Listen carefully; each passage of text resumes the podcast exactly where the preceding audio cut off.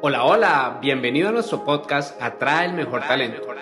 Un podcast dirigido tanto a los profesionales de atracción de talento como a las personas que se encuentran en búsqueda de su empleo soñado. Abordaremos diferentes temas que te permitirán conocer más de este mundo y estar preparado para los cambios del mismo. Acompáñanos y disfruta de un contenido diseñado de la mano de expertos.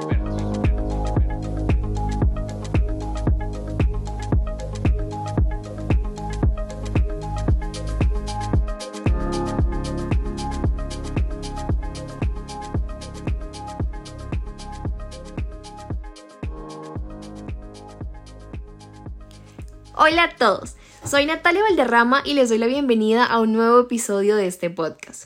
Si bien en cada capítulo compartimos información de mucho valor, este en particular es especial. Así que si te encuentras en búsqueda de empleo o si conoces a alguien que lo está, por favor guárdalo, compárteselo, porque en este episodio vamos a hablar de lo que vemos los reclutadores en tu postulación. Si no estás teniendo mucho éxito en el proceso de búsqueda, puede ser porque no eres visible desde la postulación, que es el paso cero. Así que necesitas saber que prácticamente todas las empresas manejan un sistema de gestión, un sistema de seguimiento de candidatos, que es el famoso ATS o el Applicant Tracking System, donde Básicamente tienes que completar tu información, información que puede ser personal, información de contacto, debes en ocasiones responder algunas preguntas prefiltro, debes cargar tu currículum donde se arrastra automáticamente eh, tu perfil de LinkedIn. Bueno, básicamente donde te estás presentando para que el reclutador pueda saber más de ti. Pero te has puesto a pensar qué ocurre una vez envías esa postulación? Pues te cuento que yo soy reclutadora y que veo más postulaciones que memes. Así que te lo voy a contar. Por ejemplo, en Human to Human Hub tenemos un ATS maravilloso que personalmente me encanta porque está programado con unas lógicas que podemos ajustar a cada cargo según la necesidad. Y esto nos permite que el primer filtro sea mucho más rápido y que por supuesto sea mucho más acertado.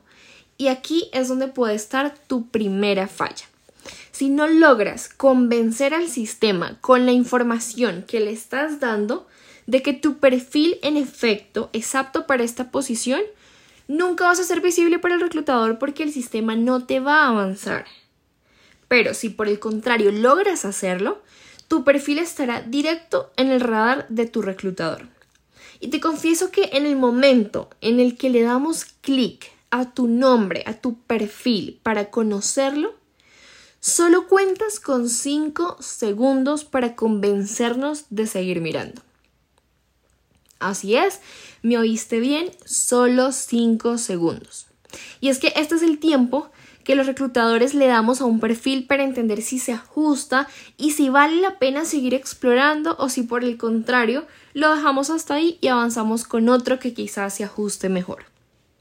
Como bien sabes, ver perfiles es nuestro pan de cada día. Y en mi caso lo ha sido desde hace un par de años ya, por lo que he venido entrenando, he venido afinando algunas habilidades de screening y por eso logramos tener una facilidad de identificar palabras clave, por ejemplo, de identificar la relevancia que tiene tu experiencia con la posición en la que te estás postulando y de que se cumplan los requerimientos y las habilidades para el rol. De ahí la importancia de que utilices un formato de hoja de vida que sea sencillo y que sea amigable a los ATS y que además sea fácil de explorar para el reclutador. Si lo cargas con información y además es información que no resulta relevante, no vas a tener éxito en el proceso. Por eso, en ese punto, revisaremos primero que tu postulación esté completa y que hayas respondido lo que realmente se te ha solicitado. Y aquí te quiero hablar más en modo de consejo porque es algo que nos pasa a todos los reclutadores y que yo veo en mi día a día y que considero que necesitamos empezar a mejorar.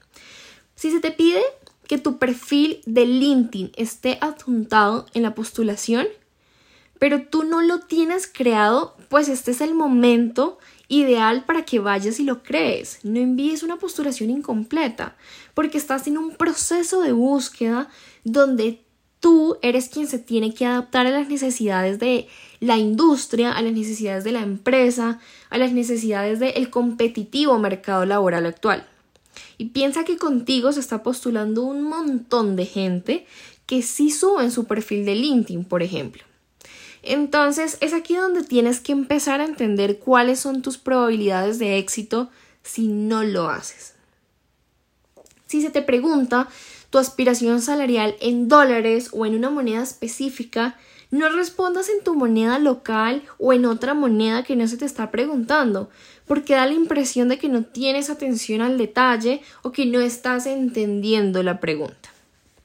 Si se te pide contar sobre tu experiencia, no remitas al reclutador a explorar tu hoja de vida. Esto es muy importante. Si se te pregunta por tu motivación, no lo dejes en blanco, por favor.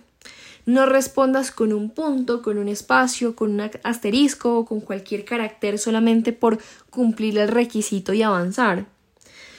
Y otra cosa que es importante es, aunque por supuesto es totalmente válido ser sincero, no te encasilles en lo que todo el mundo dice, salte del cliché.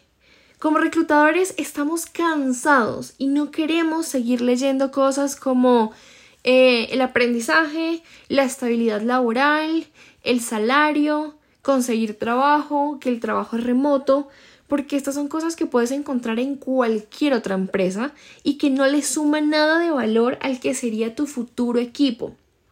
Y por supuesto esto hace que no puedas sobresalir en el proceso. Aunque tu perfil sea ideal para esa posición, si no tienes la motivación adecuada, eso te puede estar descartando automáticamente.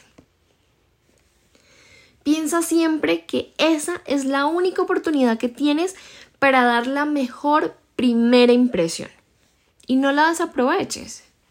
Si superas estos 5 segundos, ya has ganado demasiado.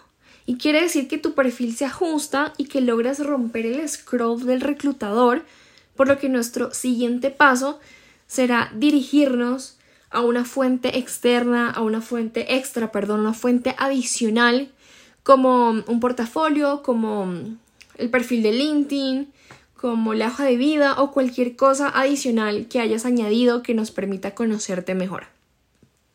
Pero vamos a las dos que se ajustan a todas las posiciones, que son el perfil de LinkedIn y la hoja de vida. Y quiero comenzar con el perfil de LinkedIn porque desde el Human to Human Hub es el que nosotros más exploramos. De hecho, ni siquiera pedimos la hoja de vida de forma obligatoria, pero por supuesto nos brinda información adicional que también tenemos en consideración. Entonces, el perfil de LinkedIn habla sobre tu presencia digital, es decir, tu presencia en línea. ¿Y qué es lo que vemos en él? Bueno, básicamente todo pero tenemos secciones que son mucho más importantes que otras y esas son de las que te voy a hablar en este espacio. Iniciemos con la fotografía. ¿Por qué esta es importante? Porque es ese momento en el que el reclutador tiene la oportunidad de colocarle un rostro a tu nombre y a tu perfil. Y esta es la oportunidad que tú tienes de reflejar tu profesionalismo, de generar empatía, de conectar. Por eso debes asegurarte que la foto sea apropiada e insisto una vez más que sea una foto profesional.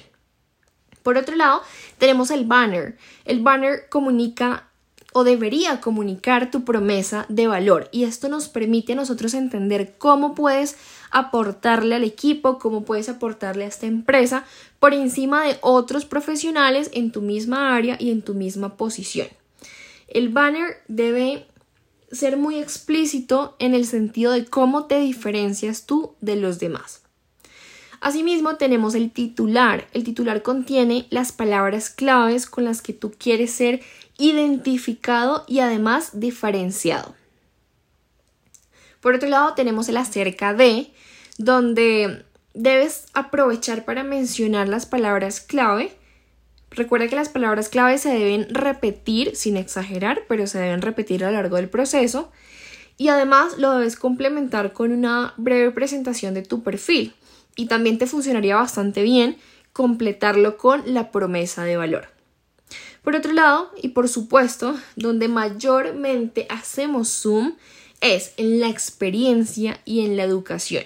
porque de allí buscamos ver la formación, si se ajusta, si permite proveer los conocimientos necesarios, pero por otro lado, la experiencia, los retos que has enfrentado, los logros que has obtenido y toda esta información nos permite saber cómo se alinea tu perfil a las necesidades del cargo al que te estás postulando. Y finalmente, y no por eso menos importante, vemos tus conocimientos y aptitudes y las recomendaciones de otras personas.